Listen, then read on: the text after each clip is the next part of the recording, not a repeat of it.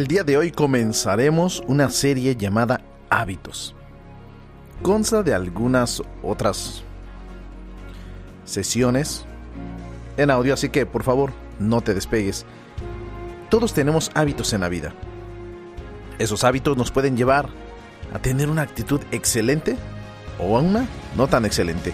Hoy descubriremos qué tipo de hábitos debemos de tener. Si tú conoces del Señor, te aseguro que te va a ayudar todos estos hábitos.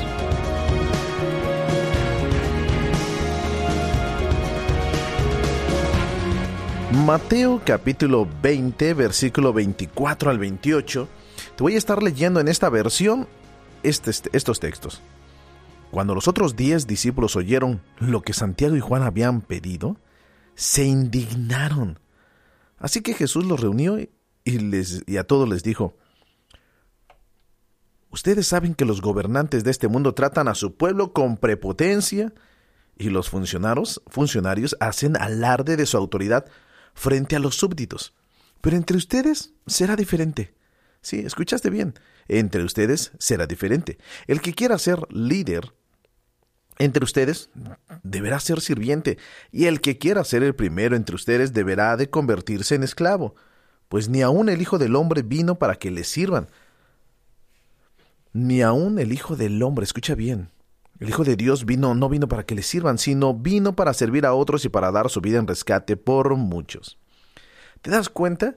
Ahora que estudiamos un poquito esto, Jesús era experto en cambiar lo que son los patrones de comportamiento y actitudes.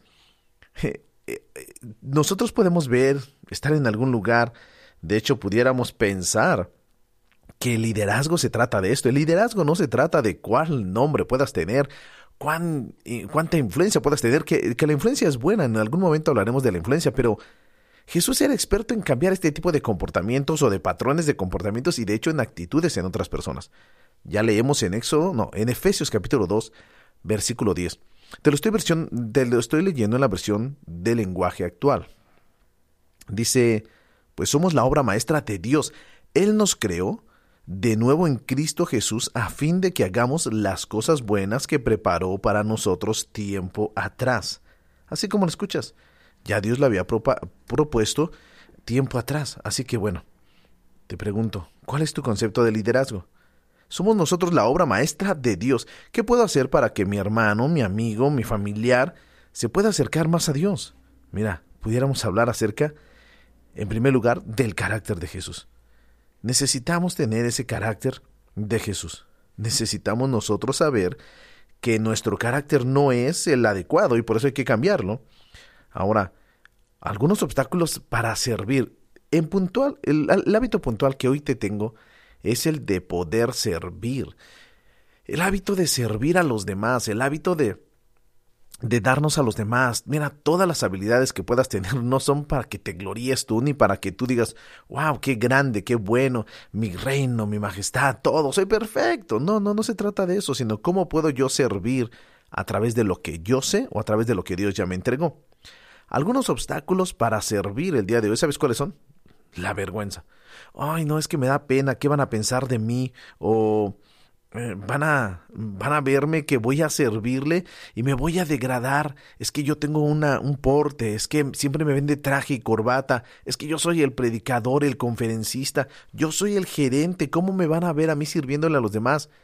Mira, este concepto y este patrón de comportamiento hay que anularlo. No nos debe de importar el, el cómo nos van a ver los demás, o si mi nombre, o si mi posición, o si mi fama va a estar por los suelos. Piensa muy bien, la vergüenza es un impedimento para que sirvamos.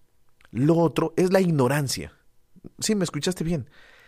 Somos ignorantes porque pensamos que el ser líder se trata de que todos me sirvan a mí, y en realidad ser líder se trata de cómo yo voy a servirte a ti.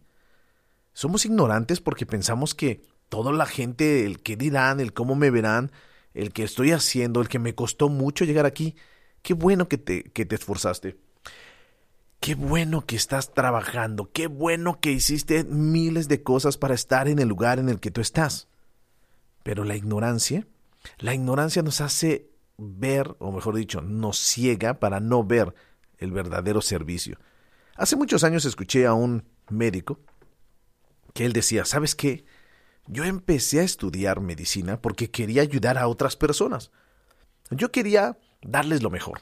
Quería salvar vidas, quería ayudarles para que no tengan esos malos hábitos, hablando de hábitos, alimenticios y que pudiéramos nosotros como médicos ayudarles en alguna forma. Una situación muy noble. De hecho, él me compartió. Mi afán en un principio ni siquiera era tener dinero a través de mi carrera de doctor o de médico. Yo quería ayudar simplemente. Me pareció algo muy hermoso. Pero con el tiempo, me comentó él, las cosas cambiaron. Ya no me importaba tanto el cómo se sentía la gente. Les decía lo que ellos querían escuchar. Oh, pronto se va a recuperar. No se preocupe, con esto se va a sentir mejor, aunque por dentro él sabía que no era cierto. Él comenzó a ver ahora su oficio como una responsabilidad y una profesión y quitándole la humanidad en todo esto. Perdió el sentido del rumbo. La ignorancia, ahora el que él le daba vergüenza, era ignorante, se había olvidado de sus propias palabras y una ocasión. Dice, recapacité, porque me dijeron, necesitamos un médico que vaya a un pueblo donde es muy difícil atender a la gente que está muy enferma ahí. Él dijo, ¿yo? No. Yo puedo enviar a alguna persona que no necesita ser un profesional. Para eso estudié. Y en ese momento sonó una campanita como una alarma en él y le dijo, ¿sabes qué? Hmm, tú no tienes que estar haciendo eso. ¿Te recuerdas que hay gente que te necesita? Tú tienes ética, ética en tu profesión, así que ve y hazlo. Esa campanita que le alertó le hizo volver. Otra de las cosas que usamos como excusas para no servir es eso, las excusas. Hoy no puedo. Mañana lo haré. Mañana le llamo por teléfono. Mañana le visitaré. Mañana, mañana. Y empezamos a utilizar excusas para no servir a los demás. Es que no soy tan bueno, es que no tengo tiempo. Es que alguien más lo puede hacer. Mira, haz un lado todas las excusas. El poder servir es un buen hábito que hay que trabajar nosotros. Otra de las excusas o obstáculos para servir son los sentimientos de culpa. Mm. ¿Sabes? No soy tan bueno. Ay, ¿Sabes? Eh, me siento mal porque alguna vez lo intenté y no me fue bien. Mm. Muchas personas hablaron mal de mí o, lo que yo dije causó daño en alguien más. Entonces, mejor ya no, no soy bueno. Y empiezan a tener esos sentimientos de culpa para servir. Recuerda una cosa. Esos sentimientos de culpa son obstáculos que te van a impedir servirle. El trabajo, escuela, actividades seculares nunca llenarán tanto nuestra vida como poder servir a Dios a través del servicio de otros. Alguien me dijo, yo quiero servirle a Dios. Y le dije, ve y sírvele a tu hermano. No, no, no, no, yo quiero servir a Dios. Ve y ayuda a tu hermano. No, pero es que yo quiero servirle a Dios. No, creo que tienes un concepto equivocado, le dije.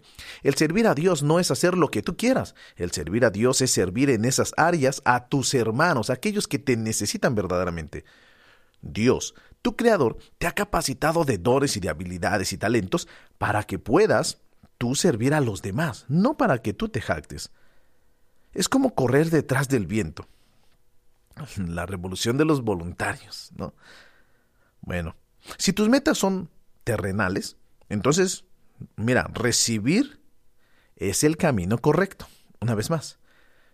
Si tus metas son terrenales, entonces recibir algo es el camino correcto. Pero si tus metas son espirituales, entonces dar ese es el camino correcto. Nunca nadie llegará a la cima espiritual sin antes haber estado abajo primero. Nunca te pretendas ser el gran líder o ser espiritualmente grande si primero no serviste. Parte de lo que nosotros tenemos que hacer es servir, servir, servir, para un día llegar a estar en una cima espiritual, por llamarlo de alguna forma. Yo sé que aún Jesús se despojó de ser Dios y vino aquí a la tierra y él hizo miles de cosas, humanamente tal vez eran denigrantes. No tenía dónde dormir, en ocasiones sus su calzado tal vez estaba sucio, comió con prostitutas, estaba con personas que no tenían tanta educación y aún así el Señor Jesús nos mostró que Él vino a servir. Nunca vamos a estar en una cima espiritual sin antes haber nosotros estado debajo y lógicamente bajo sujeción. Es mejor ser participante que ser un espectador. En esto del servicio podemos sentarnos, ver cómo otros llegan a sus triunfos, hacen miles de cosas pero en realidad es mejor que tú participes. Mira, por muy pequeño que sea tu aportación, que no hay aportación pequeña, ¿eh? todas las aportaciones son sumamente valiosas, pero es mejor participar que estar viendo que alguien más lo haga. Además, dos motivos por los cuales debemos de servir, te los voy a dar, son poderosos. Si quieres los puedes escribir o memorizar. Son sencillos de memorizar. ¿Por qué motivo tengo que servir? Número uno, por gratitud y segundo, por amor. Yo quiero servir a Dios o, hacer, o servir a alguien. Acuérdate, servir a Dios a través de alguien es por amor y por gratitud. Ahora, cuando servimos a los demás, como si fuera a Dios mismo por gratitud y por amor, mira, difícilmente seremos heridos o tumbados por los problemas. Pero si nosotros servimos a los demás como si fuera un hombre y no para Dios, entonces muy fácil nos van a tumbar Vamos a poner nuestra confianza en el hombre esperando una recompensa humana y no esperando la recompensa espiritual. Cuando servimos a Dios y servimos a los demás como si fuera para Dios, mira, hay garantía de que todo lo que hagas tendrás recompensa. Nadie te fallará. El hombre te fallará, pero tú no le serviste al hombre, le serviste o le servías a Dios. Ahora, Hebreos capítulo 6, versículo 10 nos dice, pues Dios no es injusto no olvidarás, dice, no olvidará con cuánto esfuerzo has trabajado para Él y cómo han demostrado su amor por Él, sirviendo a otros creyentes como todavía lo hacen. Ahora, debemos de tomar algunos pasos en acción. Pues rápido, porque ya el tema, el tiempo, el tiempo este, está corriendo. ¿Listo? Gracias. Por acá también un saludo para toda la gente que nos escucha y que continúa en esa transmisión. Entonces, ¿qué tengo que hacer? En primer lugar, número uno, piensa qué puedes hacer en tu trabajo, en tu escuela, en tu iglesia. Piensa qué puedo hacer para poder servirles como Jesús lo haría. Ay, no, no, no, no, no. Ya te pusiste muy, muy espiritual, me dirá alguien. Hmm. No, no, no me estoy poniendo espiritual. ¿Cómo piensas que Jesús pudiera servir en tu escuela, en tu trabajo, en tu familia, en tu lugar donde te reúnes? Hay que poner acción. Número dos, ¿qué tengo que hacer? Acércate con tu líder de grupo, acércate con, con esa persona que está a cargo de ti. Y cuando digo a cargo de ti es porque tienes a alguien a quien darle cuentas. Acércate con él, habla y dile, ¿cómo puedo yo servir? ¿Qué puedo hacer? Te aseguro que tu líder tiene miles de cosas que tú puedes hacer. Hebreos 10:24 nos dice, hmm, pensemos en maneras de motivarnos unos a otros a realizar actos de amor y de buenas acciones. ¿Ya escuchaste bien? De amor, actos de amor y buenas acciones. En tercer lugar, lo que tenemos que hacer es comprométete con Dios y sigamos el ejemplo de Jesús. Hmm. Ay, pero es que es difícil. Claro, vamos a seguir el ejemplo de Jesús. Mira, ya dice Mateo 20:32. Cuando Jesús lo oyó, se detuvo y los llamó. ¿Qué quieres que haga por ustedes? Hmm. Bueno, ¿qué quieres que haga por ustedes? Jesús te llama y te dice, hay que contestarle, Jesús, ¿qué quieres que haga por ellos? Comprométete con Él, sigue a Jesús, sigue sus pisadas y te aseguro que la gran comisión de poder tener el hábito de poder servir será gratificante a tu vida. Espero que este, esta serie y con este tema del día de hoy, el poder de servir, te haya ayudado. Comparte este video, déjame algún comentario, alguna reseña, hazme saber cómo te ayuda todo esto Mientras tanto, seguimos con otros, otros programas, otros temas. Te invito también para que puedas contactarme a través de mis redes sociales. A través de Instagram, de Facebook, búscame como Pastor Mario Rivas. También lo puedes estar haciendo a través de mis de Spotify, de, de podcast. Ahí puedes conocer un poquito más de lo que estamos haciendo. Que Dios te bendiga. Recuerda, el Señor está queriendo cambiar hábitos y Él te llamó para servirle. Hasta la próxima.